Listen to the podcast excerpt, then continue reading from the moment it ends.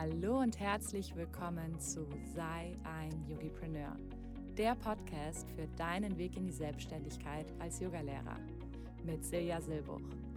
Ich freue mich so sehr, dass du heute wieder eingeschaltet hast. Viel Spaß bei der heutigen Folge.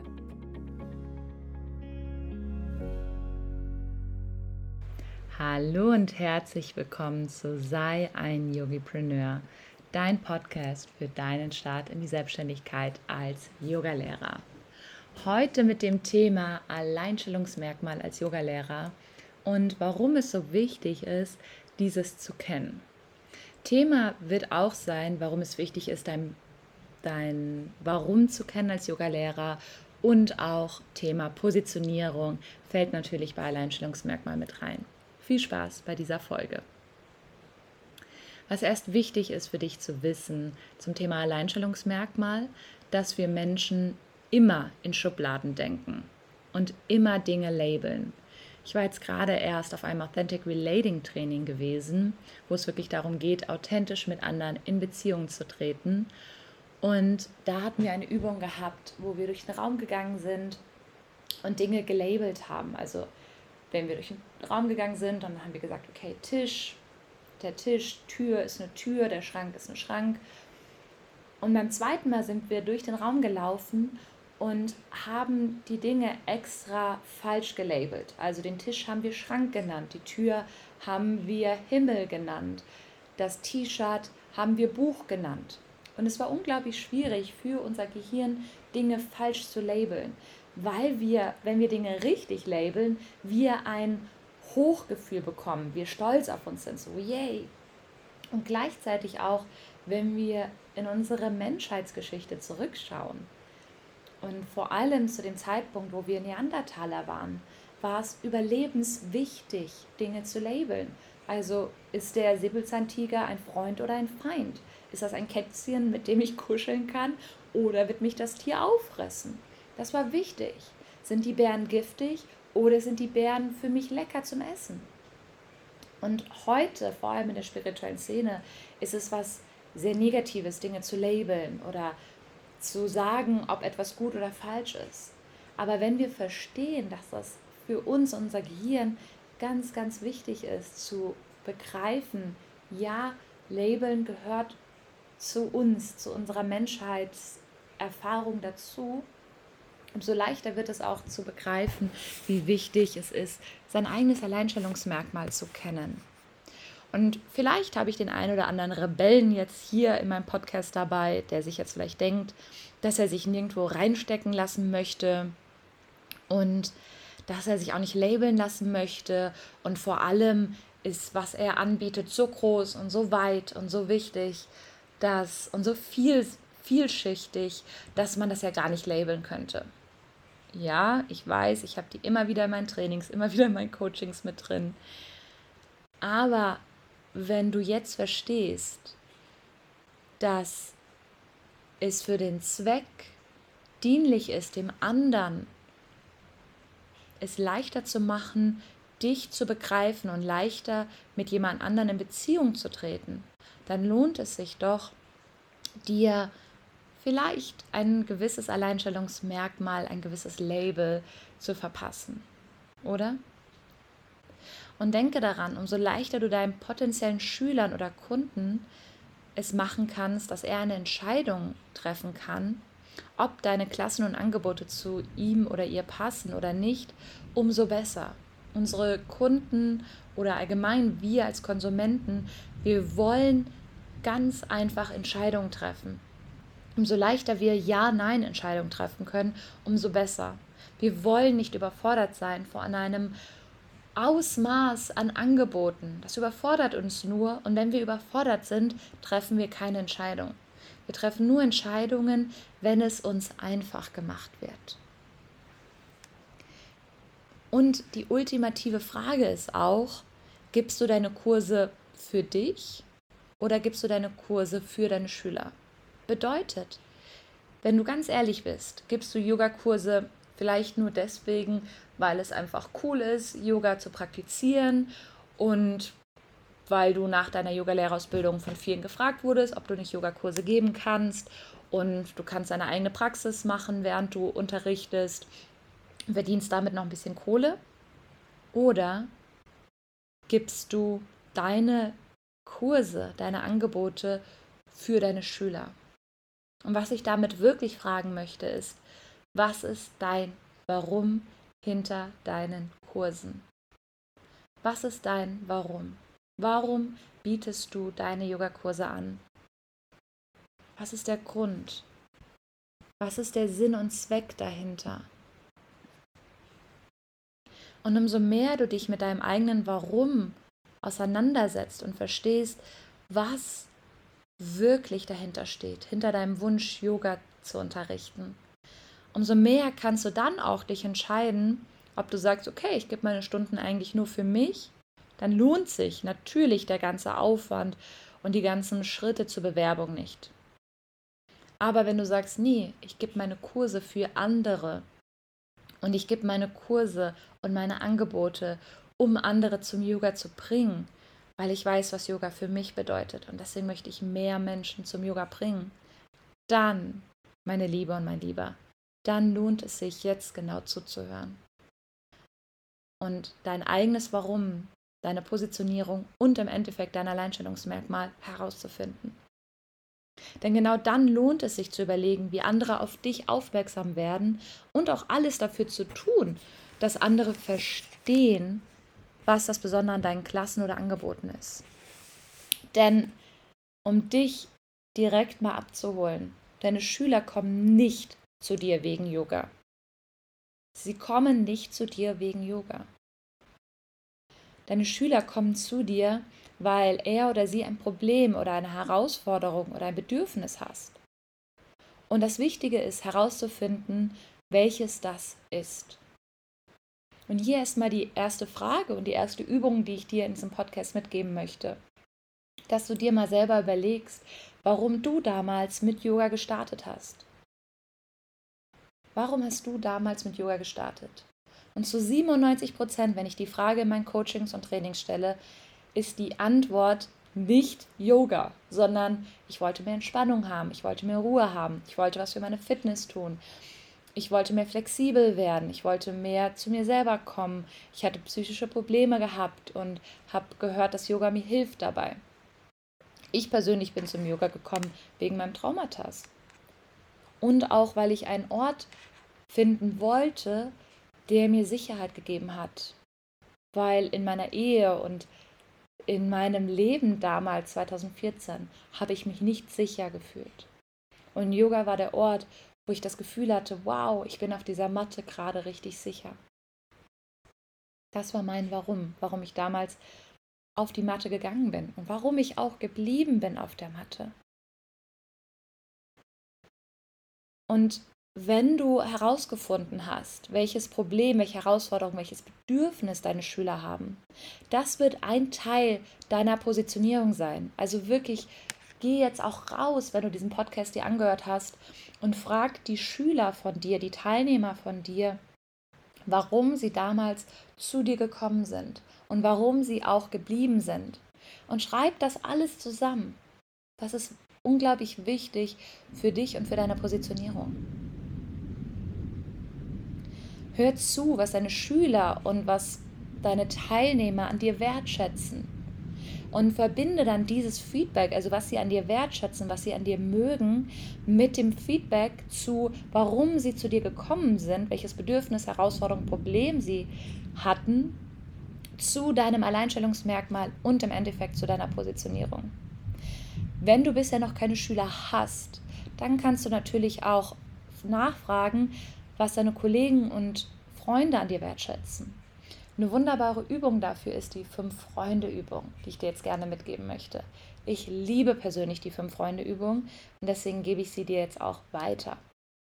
Die erste Frage, die du bitte deinen Freunden, Kollegen, ähm, Menschen, zu denen du aufschaust, deinen Gurus, Lehrern und ja, Menschen, die mit dir in der aktuellen Zeit in Verbindung sind. Also nicht Freunde, die dich das letzte Mal vor fünf Jahren gesehen haben. Bitte auch nicht deine Eltern, deine Kids, auch nicht dein Partner und auch nicht deine Geschwister. Warum? Weil sie häufig eine alte Vision von dir kennen und nicht die aktuelle. Und diese Menschen, also deine Freunde, deine Kollegen, deine Lehrer, deine Coaches, Trainer, frag sie gerne drei Fragen. Die erste Frage ist, was ist deiner Meinung nach meine größte Stärke? Was ist deiner Meinung nach meine größte Stärke? Die zweite Frage ist, was ist deiner Meinung nach meine größte Schwäche? Was ist deiner Meinung nach meine größte Schwäche? Und die dritte Frage ist, wie habe ich deiner Meinung nach dein Leben verändert, bereichert, transformiert oder dir wertvollen Input gegeben? Wie habe ich deiner Meinung nach dein Leben verändert, bereichert, transformiert oder dir wertvollen Input gegeben?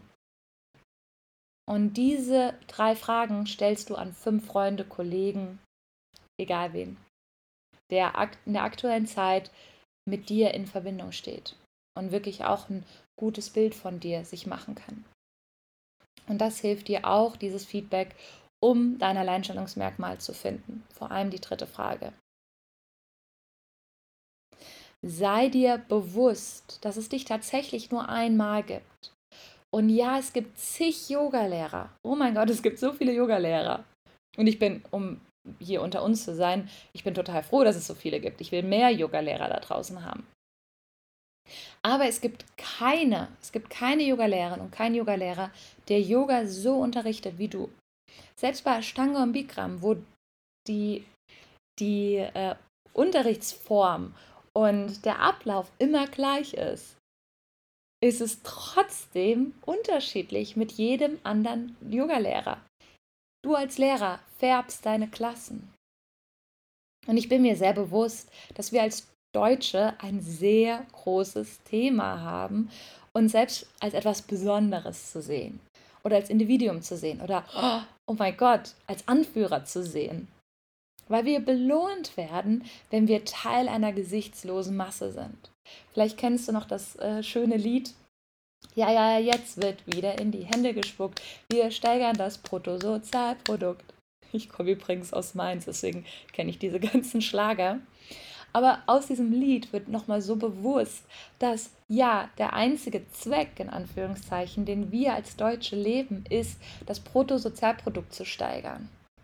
Deswegen ist auch das Thema Entrepreneurship und seine eigenen Erfolge feiern in der deutschen Gesellschaft nicht sonderlich gern gesehen und wird auch nicht gewertschätzt.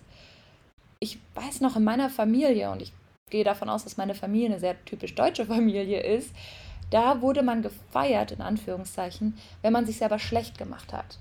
Wenn man selber sich kritisiert hat und selber gesagt hat, ja, oh, ich war jetzt wieder nicht so gut und so. Und das war nicht, weil meine Familie böse oder falsch ist, sondern einfach nur, weil das die Art und Weise ist, wie wir als Deutsche funktionieren.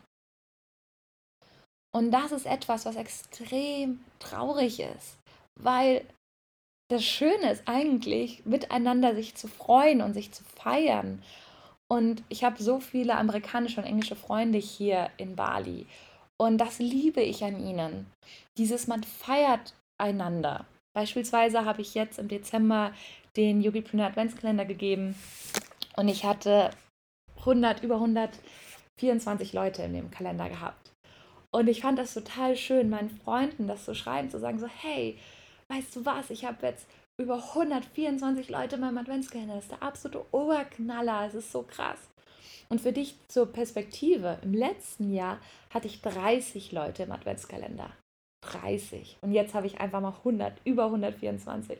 Was total verrückt ist. Und wo auch mein Gehirn so denkt, so, boah, krass.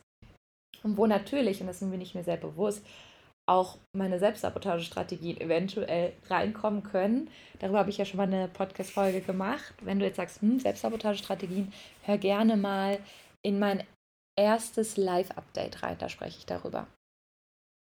Also ja, ich bin mir bewusst, dass wir Deutschen damit ein Thema haben und dass wir belohnt werden, wenn wir ein Teil einer gesichtslosen Masse sind.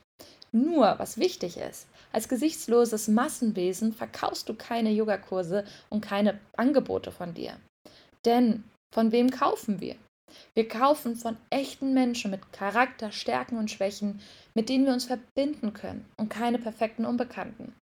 Wenn du mal schaust, selbst große Marken wie Apple, Coca-Cola oder ähm, mir fällt jetzt gerade keine andere große Marke an, aber Coca-Cola und Apple, da auch da haben wir ein Gefühl für diese Produkte. Coca-Cola hat ganz viel damit geworben, mit Refresh Yourself oder mit dem Weihnachtsmann, was ja auch höchst emotional für uns natürlich schon, ähm, ja, äh, ähm, ähm, ähm, gefärbt ist.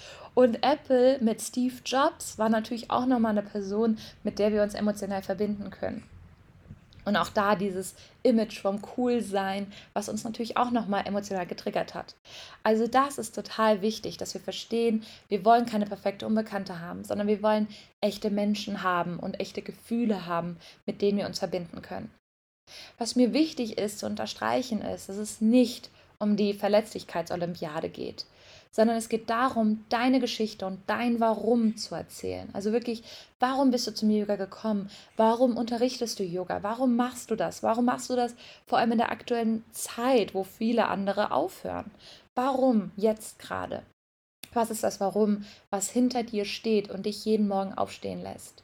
Und genau mit dieser Geschichte können sich andere von Herz zu Herz mit dir verbinden. Dein Alleinstellungsmerkmal hebt dich ab von anderen und zeigt anderen, warum es sich lohnt, gerade bei dir zu kaufen und bei dir zu praktizieren und in dein Yoga-Studio zu kommen. Und deswegen ist es so unglaublich wichtig, dieses zu kennen. Meine Fragen für den Abschluss. Warum passen deine Schüler zu dir? Und warum passt du zu deinen Schülern? Was bietest du, was andere eventuell nicht anbieten? Wie dienst du deinen Schülern? Warum kommen deine Schüler zu dir? Wie zeigt sich dein Alleinstellungsmerkmal in deinen Stunden, in deinem Studio, auch in der Studioeinrichtung, in deinem Branding, in deinem Marketing, in deiner Message, in deinen Videos, in allem, was du anbietest? Wie zeigt sich dein Alleinstellungsmerkmal? Und wenn sich das noch nicht zeigt, dann wird es höchste Zeit, das jetzt genau dort einfließt. Und wenn du dich jetzt fragst, okay, aber sehr, wie kommuniziere ich denn mein Alleinstellungsmerkmal? Wie kann ich das jetzt wirklich in einen Satz einbauen? Dann habe ich dir jetzt einen Beispielsatz mitgebracht, um wirklich die ganzen Fragen und alles, was ich jetzt in dieser Podcast-Folge aufgeworfen habe, nochmal in einen Satz zu channeln, in den sogenannten Elevator Pitch, wo du wirklich fünf Sekunden Zeit hast, um kurz zu sagen, wer und was und warum du etwas anbietest und was das Besondere an dir ist. Und der Lückentext, den ich dir mitgebracht habe, den du auch in den Show Notes dann siehst, ist, ich biete XY in Klammern Dienstleistung für XX in Klammern Kunde oder Schüler an, um YY, also 1 bis 2 Transformationen, zu erzielen. Als Beispiel, ich biete spirituelles Marketing für Yogalehrer an, um sie online sichtbar zu machen und sie zu den neuen Anführern dieser Zeit zu transformieren. Also ich biete Dienstleistungen für Kunde an, um eins bis zwei Transformationen zu erzielen oder zu transformieren. Wie gesagt, den Satz findest du auch in den Show Notes. Ich hoffe, er hilft dir nochmal, um dein Alleinstellungsmerkmal noch mal mehr auszuarbeiten und im Endeffekt auch dann natürlich deine Positionierung zu finden. Ich hoffe, diese Tipps und Tricks und vor allem diese Fragen sorgen jetzt dafür, dass du dich mehr mit deinem Alleinstellungsmerkmal auseinandersetzt. Und ich freue mich, mit dir hier in Verbindung zu sein. Schreib mir gerne auf Facebook und Instagram, wie dir diese Folge gefallen hat. Und ich wünsche dir jetzt erstmal einen wunderschönen Tag. Alles Liebe zu dir, deine Silja.